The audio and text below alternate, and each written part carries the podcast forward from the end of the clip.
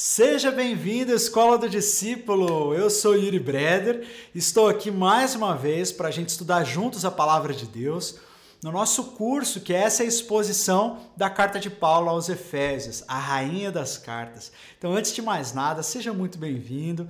É muito bom a gente estar junto, domingo após domingo, semana após semana, estudando a palavra de Deus. Eu espero que você seja muito abençoado na aula de hoje, vai ser uma aula muito rica. Nós vamos falar de um tema importantíssimo para cada um de nós. Mas antes de mais nada, vamos orar. Senhor Jesus, muito obrigado, Pai, por essa manhã, por esse dia tão precioso. Nós queremos, ó Deus, prostrar o nosso coração diante da tua presença, consagrar esse tempo a ti e pedir, ó Deus, que o teu Espírito Santo ilumine os olhos do nosso coração, para que nós possamos ouvir a tua voz na tua palavra. Esse é o nosso desejo, ó Pai. Abençoa cada pessoa que está assistindo em cada canto do Brasil e do mundo que tudo que for dito nessa manhã seja para a honra e glória do nome de Jesus. Amém e amém. Glória a Deus. Bom, nessa semana nós vamos falar sobre Efésios capítulo 4. Toda semana nós expomos um capítulo dessa carta que nós sabemos, nós já falamos que é a rainha das cartas do Novo Testamento. É uma das mais importantes, ela concentra muito da nossa doutrina cristã e ela tem assunto para a vida toda, né? E hoje nós estamos entrando no capítulo 4. Já vou adiantar que hoje nós não vamos finalizar todo o capítulo 4. Por quê? Porque ele é bastante extenso e tem muita riqueza. Então, para não ficar muito atropelado e você ficar confuso com muito conteúdo, nós vamos então dividir esse capítulo pela metade. E hoje nós vamos ver a primeira metade e na próxima aula a outra metade. Tá joia? Então vamos lá? A primeira coisa que eu quero que você saiba sobre, não só sobre Efésios, mas sobre a literatura paulina de uma maneira geral, é que muitos estudiosos dividem os escritos paulinos em duas partes. A primeira parte, geralmente das cartas, os primeiros capítulos, contém mais doutrina, e a segunda metade contém mais a prática não é, não é fácil você estabelecer essa divisão, tipo assim, até aqui é doutrina, a partir daqui é prática. Porque mesmo quando ele está falando de doutrina, ele dá conselhos práticos, e quando ele está falando de prática, também tem muita doutrina envolvida. Então, não é tão fácil você fazer essa distinção, mas de uma certa forma, a gente percebe que Paulo faz essa migração, né? Então a gente falou sobre, no capítulo 1, falamos sobre a unidade na Trindade, falamos sobre como Deus salva uh, o ser humano, né? E reconecta o ser humano em primeiro lugar a Ele, que é essa dimensão vertical, e também nos conecta aos nossos irmãos, que é a dimensão horizontal. Tudo isso é a doutrina da salvação. Também falamos na aula passada sobre esse mistério da união de todos os povos em um só povo, né? O povo de Deus é a união de todos os povos. A igreja é uma igreja que, que não é só do, do povo de Israel, mas também dos gentios e de cada um de nós.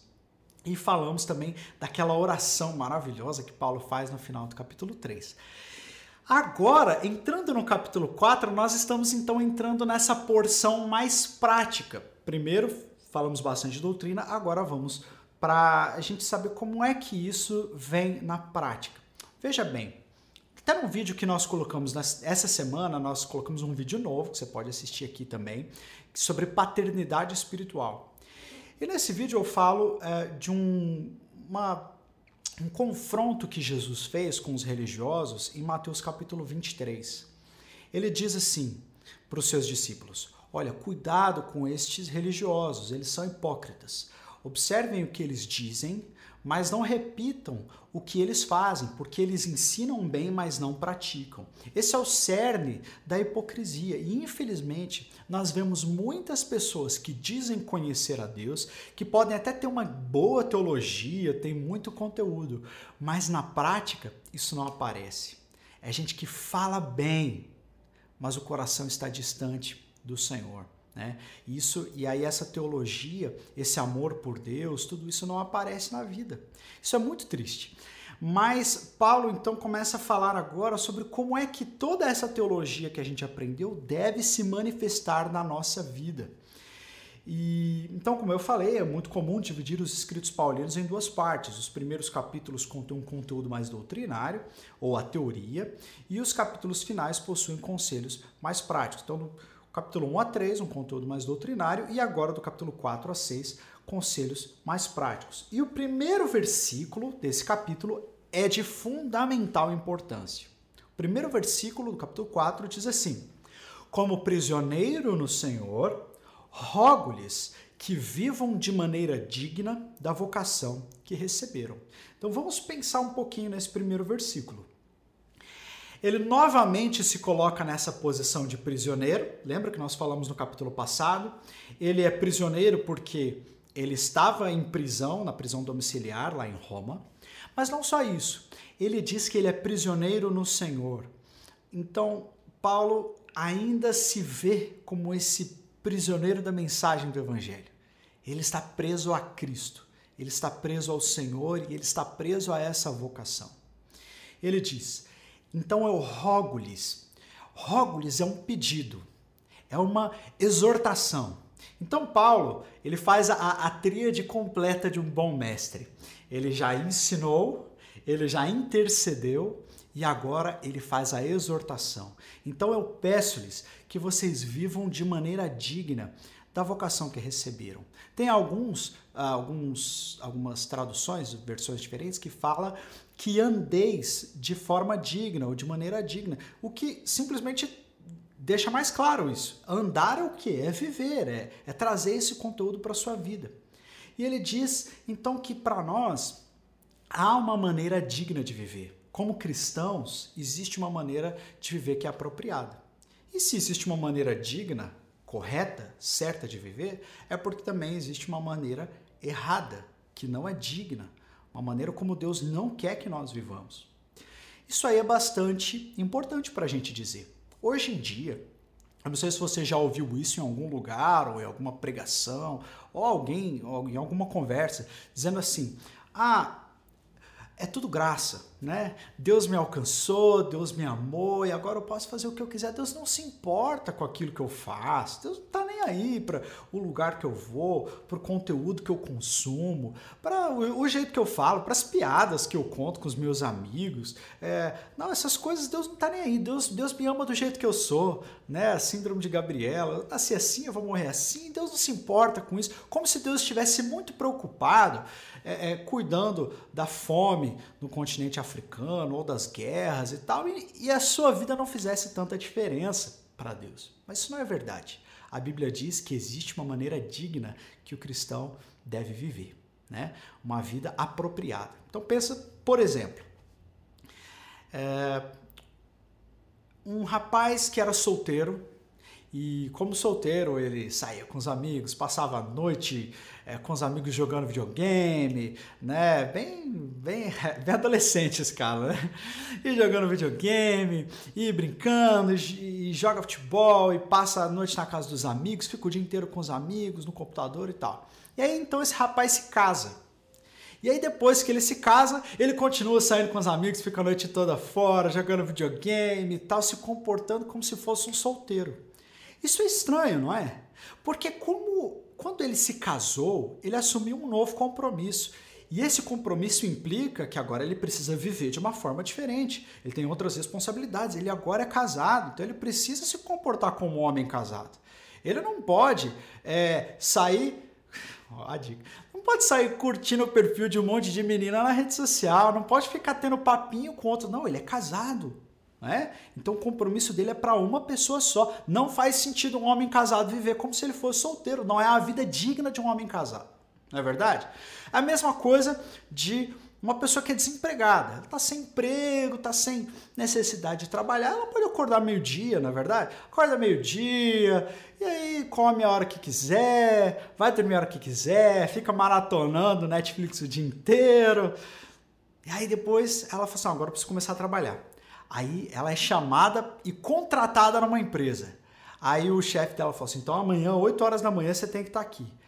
Aí a pessoa vai, acorda 10 da manhã, fala, acho que hora que eu vou trabalhar, acho que eu só vou à tarde.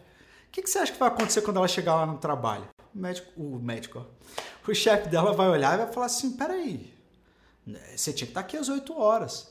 Como um funcionário daquela empresa, existe uma maneira digna de se portar. Você precisa viver de acordo com esse emprego que você arrumou. Entendeu? Então é isso que Paulo está dizendo. Nós vivíamos de um jeito, nós éramos de um jeito, mas agora que nós estamos em Cristo, existe um outro tipo de vida que a gente precisa viver. Há uma maneira digna da gente se portar. E é sobre isso que esse capítulo vai falar. E ele fala que a maneira digna de um cristão viver pode ser dividido em dois conceitos, né, em duas características. A primeira delas, o cristão deve viver em unidade com os outros irmãos da igreja. E a segunda característica, o cristão deve viver em santidade para com Deus. Então, nesse capítulo, do, dos versículos 2 a 16, nós vamos ver como é que o cristão deve viver em unidade, e dos versículos 17 a 32, na próxima aula, nós vamos ver como que o cristão deve viver em santidade. Até aqui tudo bem? Tranquilo? Olha só, apesar dessa aula não estar sendo ao vivo, eu esqueci de falar isso no começo, vocês devem continuar mandando perguntas aqui. Por quê? Ao final dessa aula, assim que acabar esse vídeo, você corre no nosso perfil do Instagram, escola, arroba Escola do Discípulo, que eu vou estar lá numa live só para responder as perguntas. Tá joia? Então vai colocando as suas perguntas aí, alguma coisa que talvez não ficou muito claro. E aí a gente vai selecionando as perguntas e assim que acabar, eu vou falar isso no final de novo, mas você vai fechar a tela do YouTube, vai abrir o um Instagram e eu vou estar lá numa live na Escola do Discípulo para responder, tá bom? Então vamos falar sobre a unidade do povo de Deus, a unidade do corpo de Cristo. Esse é o tema da nossa aula. A nossa unidade, então, isso aqui é um, é um resumo, um esboço dos 16 primeiros versículos. A unidade do povo de Deus, em primeiro lugar, ela depende da qualidade do nosso, do, uh, da qualidade do nosso caráter e conduta. Ela depende do nosso caráter. Dois, ela surge da unidade do próprio Deus. Então nós temos como referência de unidade o próprio Pai. A nossa unidade é enriquecida pela diversidade dos nossos dons. Em quarto lugar, a nossa unidade, ela exige maturidade do nosso crescimento.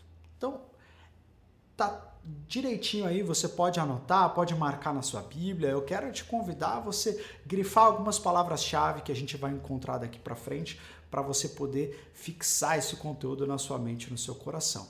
Mas a unidade é muito importante. Queridos, deixa eu falar um pouquinho sobre unidade. Presta atenção aqui. É...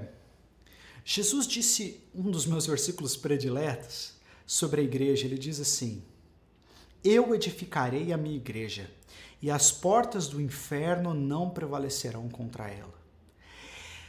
Quando nós olhamos essa fala de Jesus, nós entendemos que quem está edificando a igreja é o próprio Jesus. E Jesus é poderoso. Ele é poderoso para fazer o impossível. E ele é o dono e o senhor da igreja.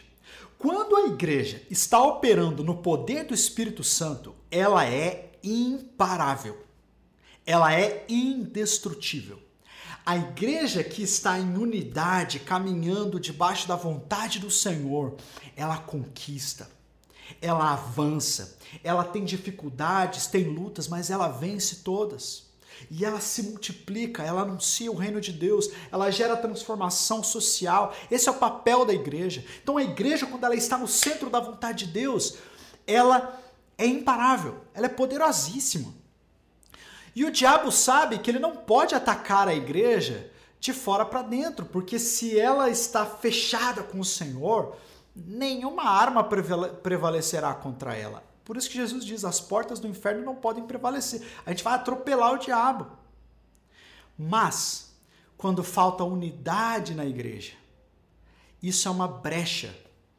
Isso é um lugar onde o diabo pode minar e paralisar o poder que a igreja poderia ter. Infelizmente.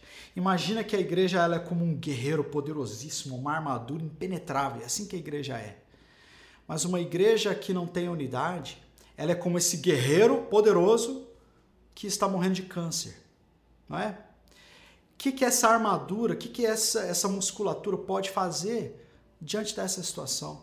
Então o diabo sabe que ele não pode nos atacar de fora para dentro. Então, muitas vezes, ele vai trabalhar para destruir a igreja de dentro para fora, minando a unidade. A unidade, ela é muito preciosa para nós. E nós não estamos aqui nesse vídeo do YouTube, preste atenção. Nós não estamos aqui simplesmente para dar conteúdo, para falar, fazer uma exposição teológica, não. Eu quero que você, enquanto eu esteja falando aqui, você esteja pensando na sua vida, na sua igreja, no seu pastor, nos seus irmãos em Cristo, no lugar que Deus te deu para você colocar suas raízes, porque é muito importante que depois desse vídeo você se apaixone muito pela sua igreja e você refaça uma aliança de unidade com a sua igreja, sabe? Para que você possa servir a Deus dessa maneira como nós vamos aprender aqui, porque a unidade é a maneira digna da gente viver. Cristão, de fato, que entendeu a sua vocação, que entendeu a sua salvação, ele está no meio da igreja, ele está no meio dos santos, ele vive em unidade. Tá bom? Bom, vamos lá então. A primeira característica da unidade, ela depende da qualidade do nosso caráter e conduta. Olha só o que diz o versículo 2. Sejam completamente humildes e dóceis. Puxa vida, dá pra gente ficar mais uma hora só nessa primeira parte do versículo. E sejam pacientes suportando uns aos outros com amor. Façam todo o esforço para conservar a unidade do espírito pelo vínculo da paz. Então vamos trabalhar de baixo para cima, começar pelo versículo 3. Façam todo o esforço para conservar a unidade do espírito. Isto quer dizer que a unidade, como tudo que é bom na vida, exige esforço. A gente não alcança nada que é precioso sem esforço nenhum. Tá cheio de gente jogando na Mega Sena para ficar milionário da noite para o dia, sem querer se esforçar por isso. Lógico que tá todo mundo trabalhando e se esforçando, mas se todo mundo pudesse ficar milionário, as pessoas iriam querer, mas não é assim que funciona. Tudo que tudo que é precioso exige dedicação. Se você quer melhorar sua saúde, você vai precisar se dedicar para isso. É ou não é? precisa melhorar a alimentação, fazer exercício. Se você quer passar um concurso, você vai precisar sentar e estudar muitas horas. Se você quer ser um grande profissional, você precisa entrar na faculdade, trabalhar, estudar. É assim que funciona. Na igreja também. É, não é fácil caminhar em unidade. É isso, que, é isso que a gente entende desse texto aí. A unidade exige esforço. Não é fácil muitas vezes caminhar com quem é diferente de você. Não é fácil você ceder a sua posição em prol de outra pessoa. Não é fácil você, é, às vezes, ter que se. se uh, como que eu falo? Talvez mudar a sua agenda, mudar as coisas que você gostaria de fazer na sua vida para estar próximo de alguém, para participar da reunião de um pequeno grupo, por exemplo, semanalmente você tem que abrir a sua agenda. Para participar dos cultos, semanalmente você tem que abrir a sua agenda. Para você é, ter amizades de discipulado, você tem que abrir a sua agenda. Então, caminhar em unidade exige esforço, não é fácil. Eu não estou apontando aqui um ideal que de repente, como um passe de mágica, agora todo mundo está vivendo em unidade, we are the world, o negócio. Não é assim exige esforço, exige trabalho. Eu falei, we are the world, minha irmã riu aqui. Mas é assim, então nós precisamos fazer, não é algum esforço, é todo esforço para andar em unidade. É... E aí ele diz: sejam completamente, não parcialmente, sejam completamente humildes e dóceis. essas duas qualidades elas estão bastante próximas. Alguns versões trazem mansos, né? humildes e mansos, mas eu gosto mais da NVI, é, para mim é, deixa mais claro. Primeiramente, a humildade. A gente precisa ser completamente humilde. E o que, que é isso? Ser humilde não é você ser pobre financeiramente. Tem, muito, tem muita gente que não tem dinheiro e é bem orgulhoso. Aí tem muita gente que tem muito dinheiro e é bem humilde.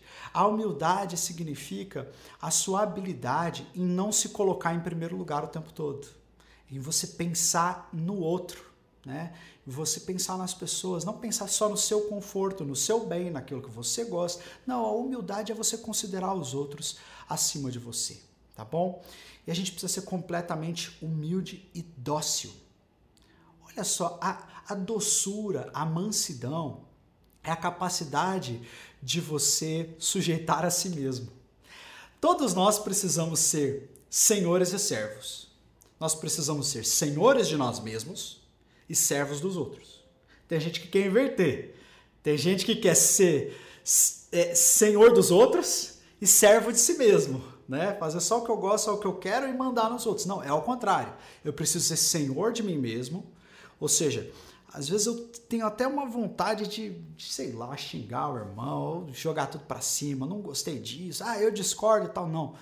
Eu tenho que ser senhor de mim mesmo, eu tenho que guardar as minhas palavras. Me lembrar lá de Hebreus que fala que o, a adoração é fruto dos lábios que confessam o nome do Senhor Jesus. Então eu guardo as minhas palavras, porque o nome de Jesus está nos meus lábios. Esse nome é muito precioso, eu não posso lançar outras palavras que vão contaminar essa boca, porque essa boca ela, ela fala o nome que é sobre todo nome. Então eu tenho que ser dócil.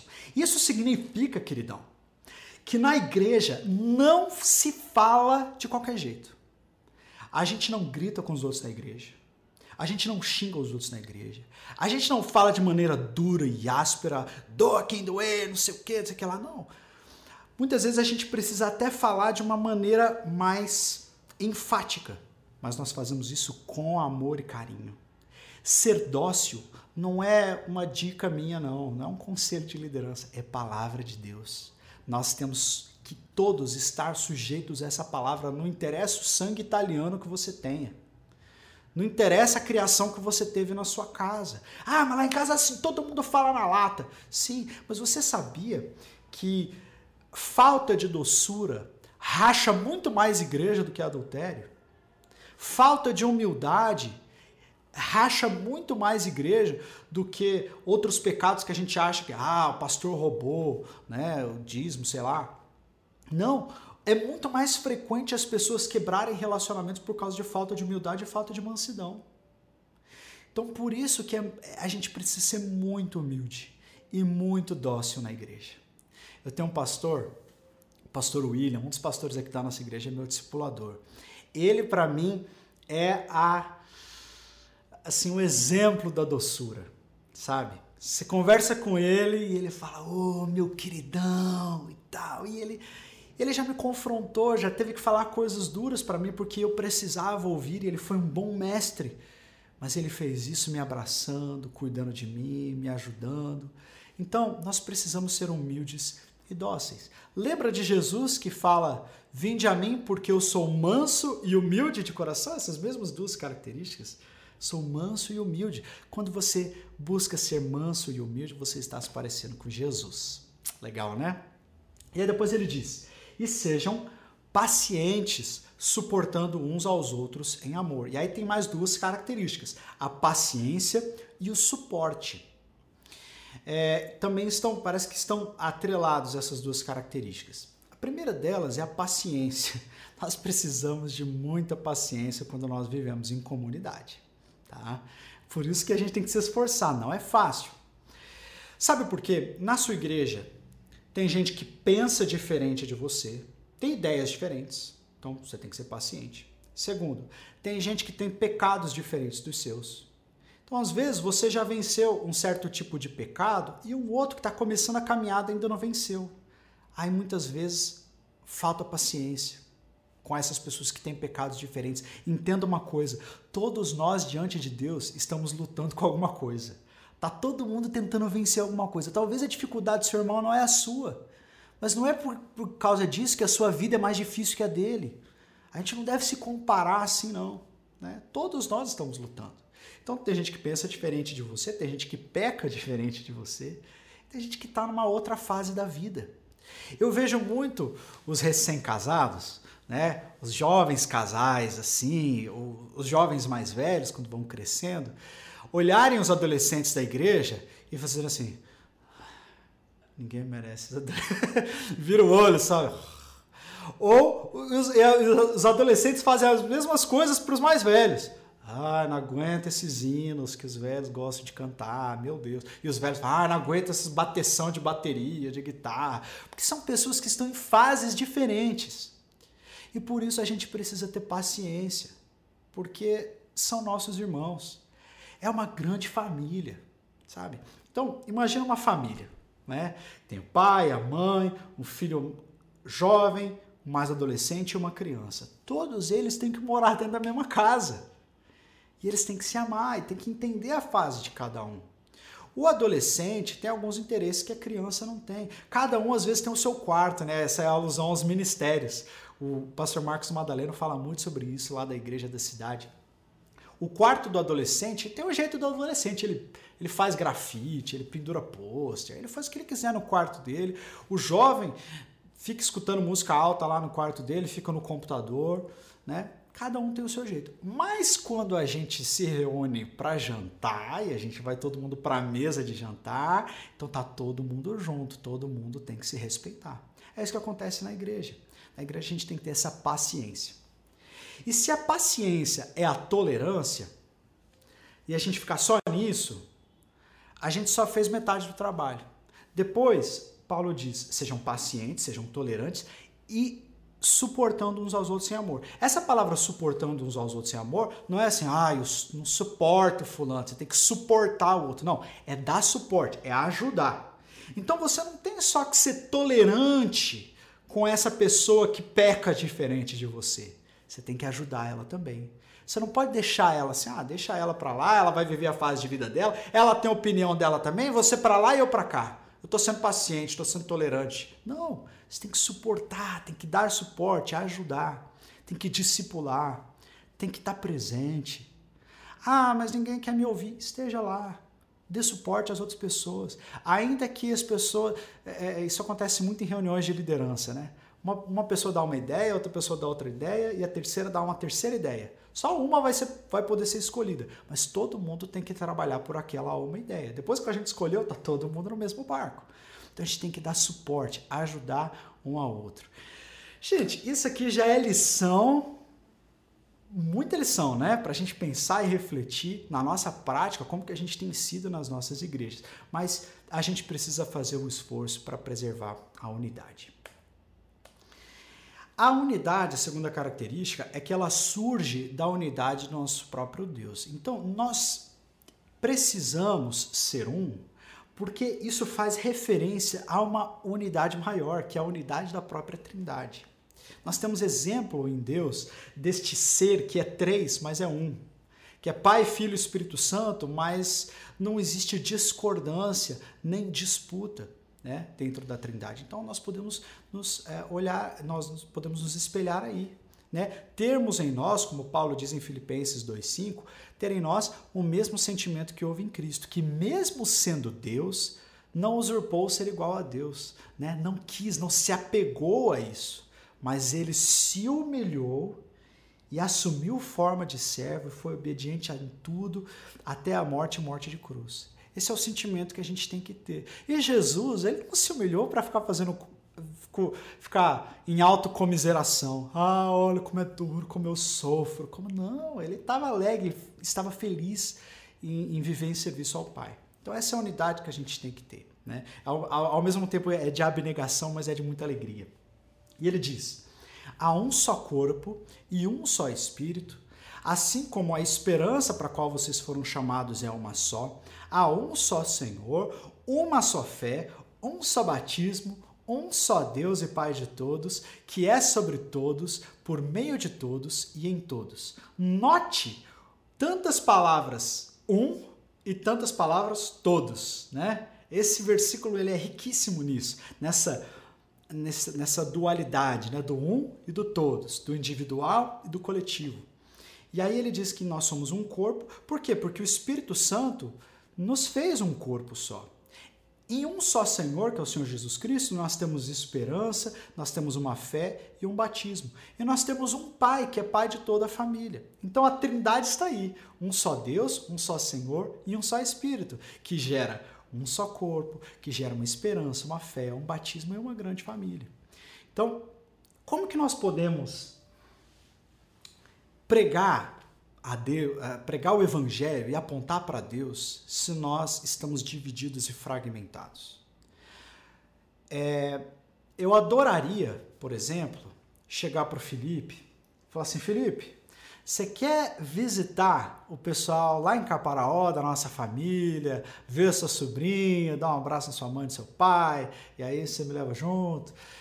Você quer fazer isso? Eu vou te emprestar o meu jatinho particular.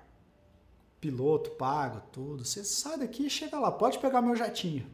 Adoraria fazer isso. Mas eu não posso. Sabe por quê? Porque eu não tenho jatinho. A igreja não pode oferecer ao mundo aquilo que ela mesma não tem. Ela não pode apontar para um Deus que é uno se ela não tem unidade em si mesma.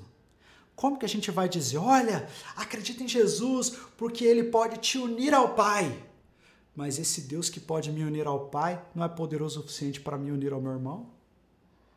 Então, a nossa unidade, ela nasce da unidade divina e ela aponta para a unidade divina. Se nós estivermos esquartejados, você sabe que sabe, sabe o que é um corpo esquartejado? Um cadáver. Não existe vida num corpo que está esquartejado. Se você acha um braço ali, uma perna ali, a vida já se foi há muito tempo. Então nós precisamos ser um corpo unido, vivo, que aponta para o Senhor Jesus. Eita, caiu uma luz aqui? Apagou não? Vambora! É, esse aqui é o inimigo furioso, azar dele. Amém, gente? Todo mundo compreendendo até aí? Aí voltou. Ó, oh, o santo servo do Senhor. Obrigado, Felipe. Vamos prosseguir então. Agora nos versículos 7 a 12. A nossa unidade, então, a nossa unidade, ela depende da nossa humildade, do nosso caráter, da mansidão e tudo. Ela nasce da unidade de Deus e ela é enriquecida pela diversidade dos nossos dons. Olha lá o que diz o versículo 7. E a cada um de nós foi concedida a graça conforme a medida repartida por Cristo. Olha só, a cada um de nós foi concedida a graça. Preste bem atenção nessa palavra. Conforme a medida repartida por Cristo. Por isso é que foi dito: quando ele subiu em triunfo às alturas, levou cativos muitos prisioneiros e deu dons aos homens. O que significa ele subiu, senão que também descera às profundezas da terra?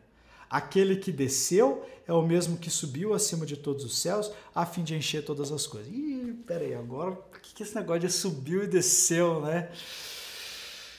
Do que, que Paulo está falando aqui? Vamos prestar atenção nos primeiros versículos, na, na, primeira parte do versículo 7. Ele fala que a cada um de nós foi concedida a graça de acordo com uma medida repartida por Cristo. Ele não está falando da graça da salvação. A salvação ela é concedida igualmente a todos.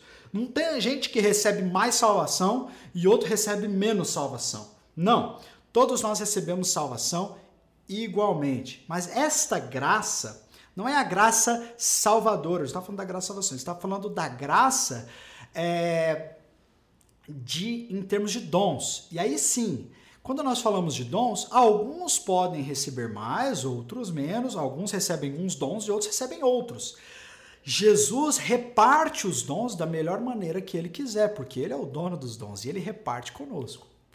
Essa questão de subiu e desceu, ela é uma questão profunda que a gente não tem tempo de entrar assim é, é, assim, em minúcias, mas basicamente está dizendo que Jesus tem autoridade para repartir os dons porque ele é vitorioso. Aquele que subiu foi aquele que desceu, ou seja, Jesus veio terra, quando ele fala desceu às profundezas da terra, é, a maioria dos estudiosos concorda que ele não está falando de inferno. Né? Algumas pessoas dizem, ah, que ele desceu às profundezas da terra ao inferno. Não, ele desceu às profundezas da nossa terra, da vida humana. Ele estava no céu. Ele desceu à terra, ele venceu e ele triunfou. Então, ele reparte agora conosco os despojos dessa vitória, que são os dons. Então, ele nos capacita. Ele conquistou a autoridade e agora ele reparte conosco essa autoridade e essa responsabilidade de sermos a sua igreja. É por isso que então ele vem, vence, volta e reparte conosco esses privilégios, estes dons. Então, o doador dos dons espirituais é o Cristo que ascendeu, ascendeu aos céus. Mas também diz assim: e ele designou, agora que o negócio pega, e ele designou alguns para apóstolos, outros para profetas, outros para evangelistas e outros para pastores e mestres, com o fim de preparar os santos para a obra do ministério, para que o corpo de Cristo seja edificado. Então, para que que Jesus distribui dons? Para quê? Sempre que você vê essas expressões, para quê, qual o propósito de, qual o fim de, a sua atenção deve se prender a isso, porque depois dessa expressão com o fim de ou para que vem um propósito muito rico.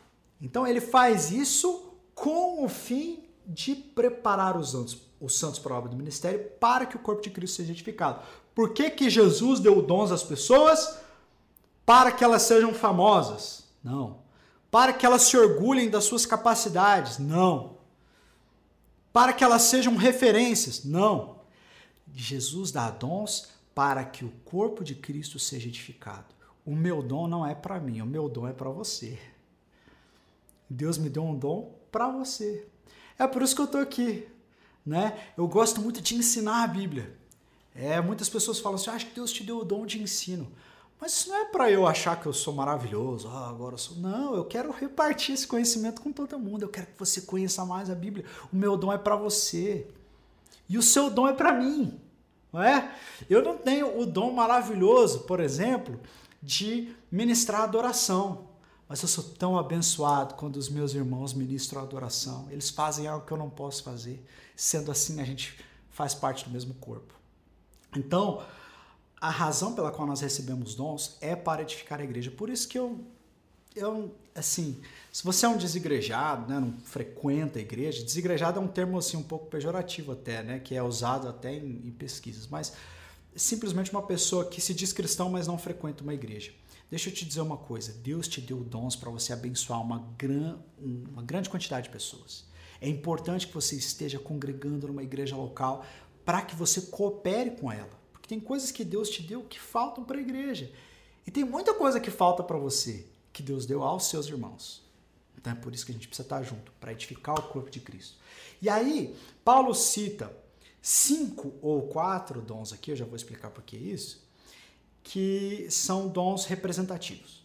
Profetas, evangelistas, ah, apóstolos, profetas, evangelistas, pastores e mestres. Mas só existem esses dons? Não.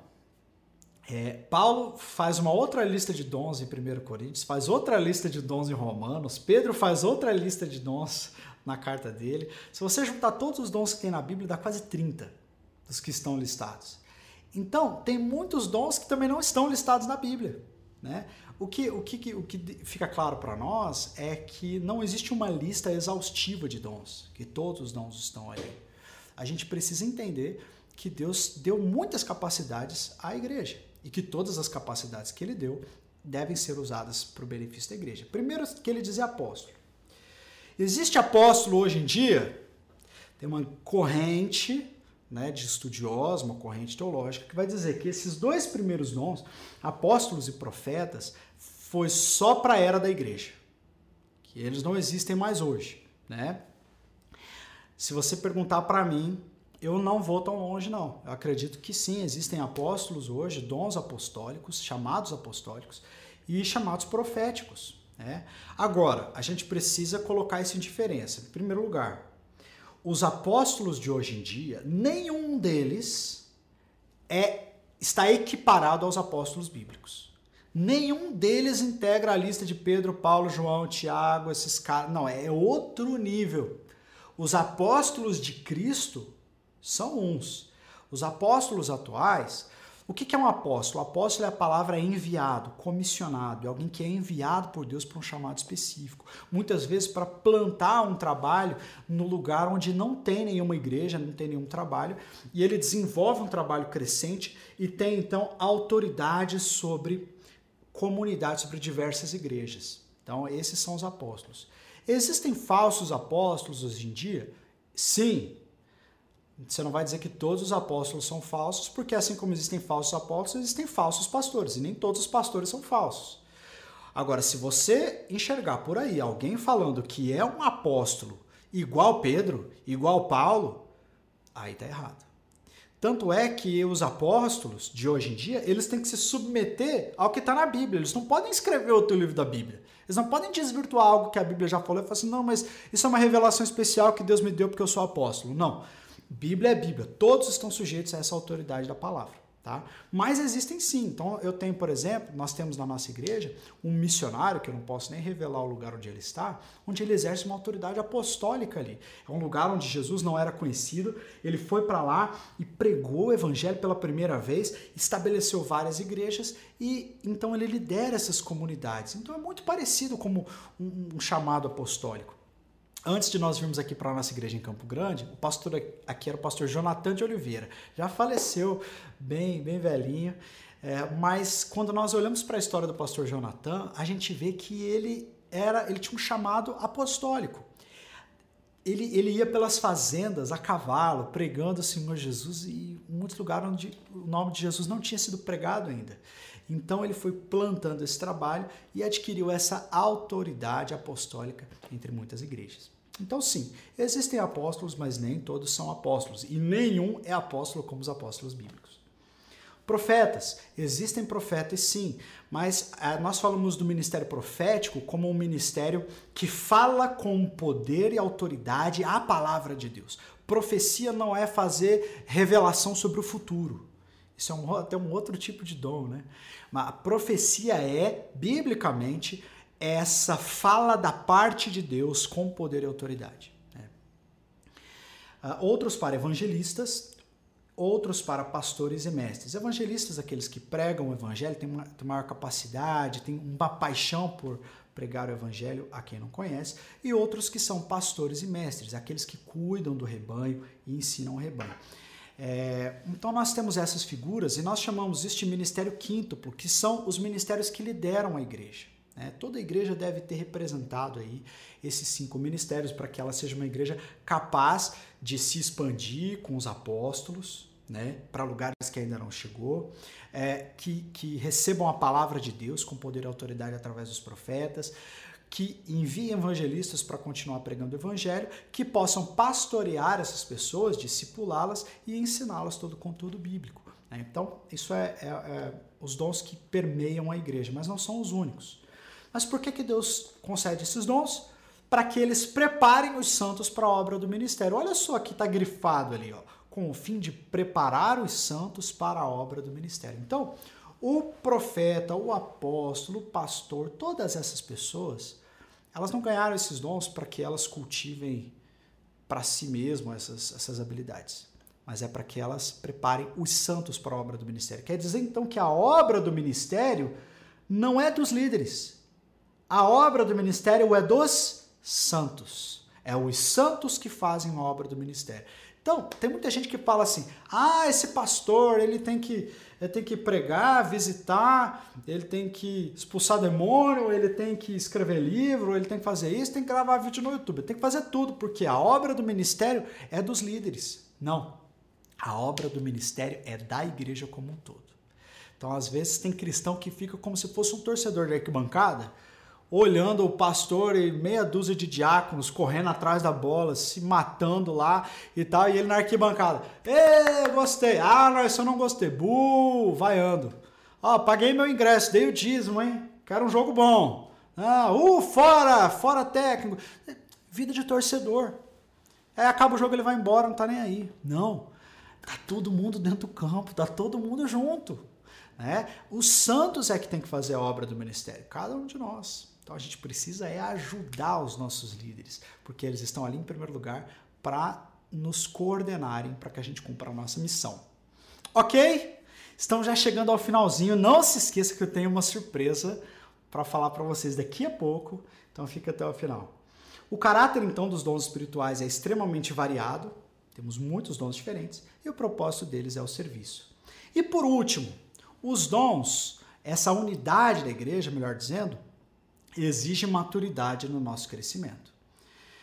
O versículo 13 diz assim: Até que todos alcancemos a unidade da fé e do conhecimento do Filho de Deus e cheguemos à maturidade, atingindo a medida da plenitude de Cristo. O propósito é que não sejamos mais como crianças, levados de um lado para o outro pelas ondas, nem jogados para cá e para lá por todo o vento de, vento de doutrina e pela astúcia e esperteza de homens que induzem ao erro. Antes, seguindo a verdade em amor, cresçamos em tudo naquele que é a cabeça, Cristo. Dele, todo o corpo, ajustado e unido pelo auxílio de todas as juntas, cresce e edifica-se a si mesmo em amor, na medida em que cada parte realiza sua função. Vamos voltar para a primeira parte do versículo.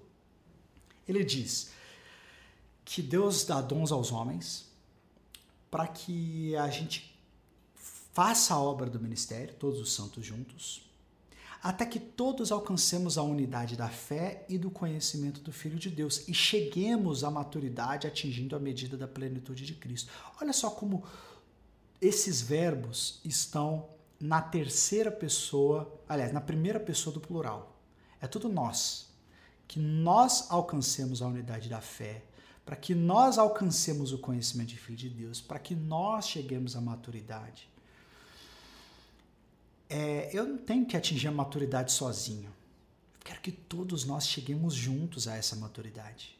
A igreja é esse lugar onde todos devem crescer juntos. Onde, é, é assim, a gente até fala, né?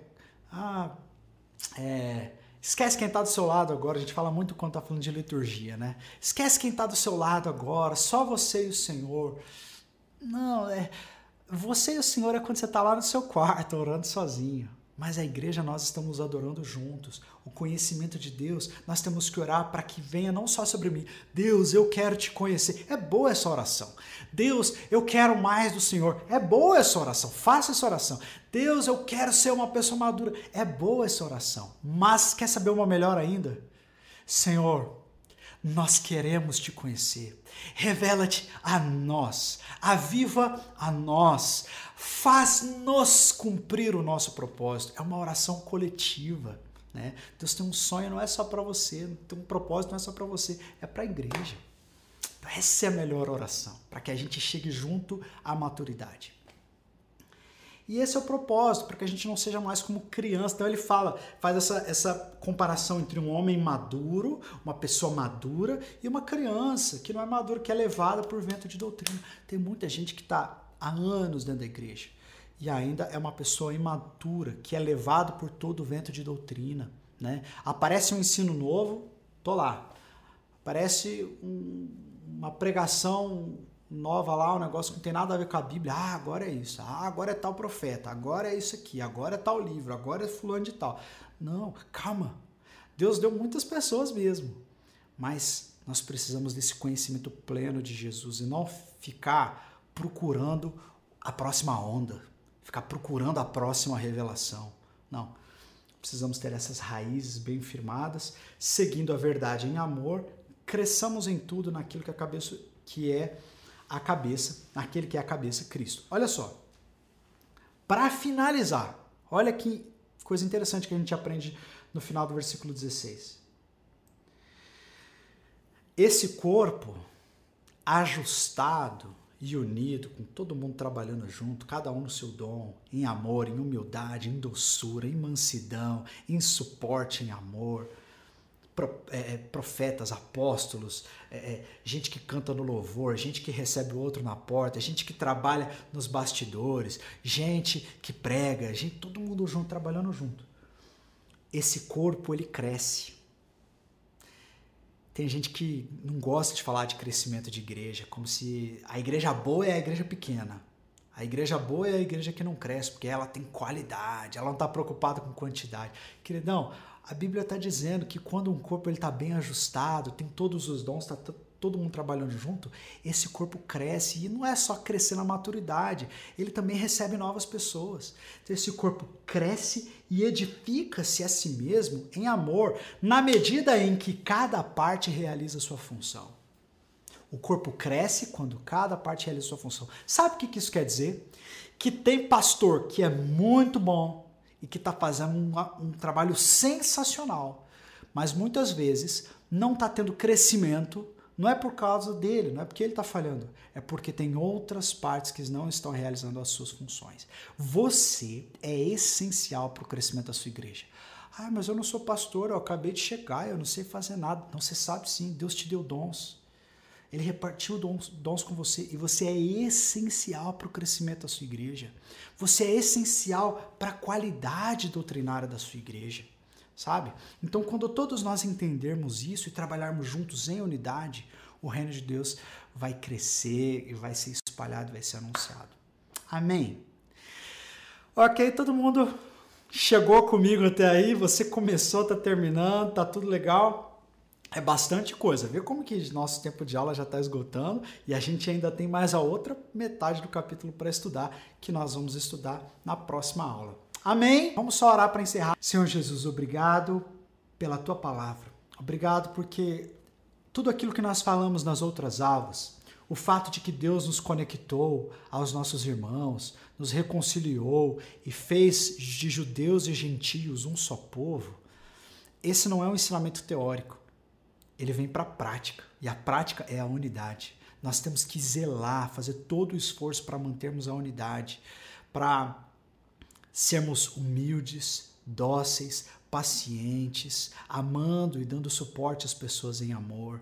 Ó Deus, olhando para a unidade do Senhor, nos espelhando na tua unidade, usando os dons que o Senhor repartiu entre nós para que todos cresçamos em direção à maturidade. Deus, abençoa-nos e eu quero declarar, ó Pai, a tua unidade sobre nós. Ó Deus, e dizer que nós lutaremos pela unidade da igreja. Nos lembrando daquela canção do Azaf Borba que marcou tanto a minha juventude, a minha infância e de tantas pessoas no Brasil.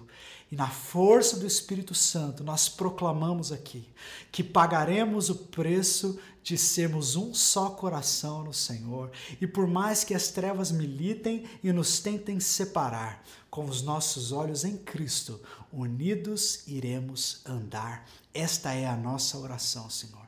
Em nome de Jesus. Amém. Amém. Deus abençoe você.